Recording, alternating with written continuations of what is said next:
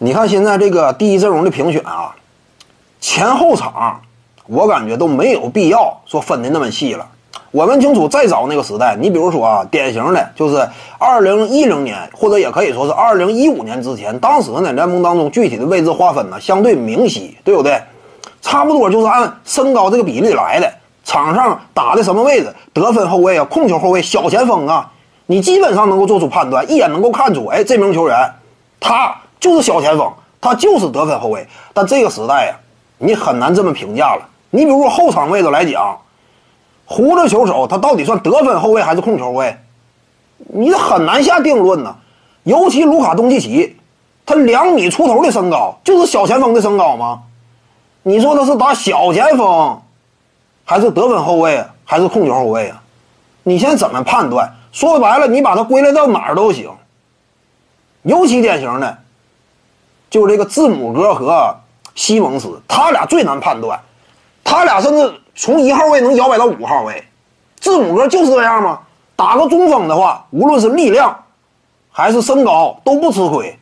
打控球后卫，人家在基德手下当年就干过，他整体速度、敏捷性、持球能力也绝对够嘛。大局观、视野呀，对不对？极为突出。一号位到五号位，你把他归类到哪儿都行。西蒙斯也是啊，进攻端人家就是一号位嘛，防守端顶内线嘛。那他你怎么归类？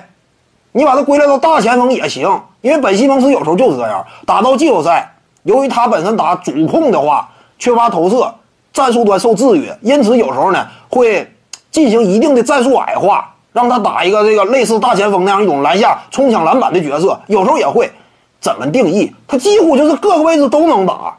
所以现在这个时代呢，你真要说评选第一阵容啊，我感觉啊，合理的的做法呢，就是应该更进一步，规则呢进一步放开。之前不按位置划分，按前后场划分，但现在按前后场划分。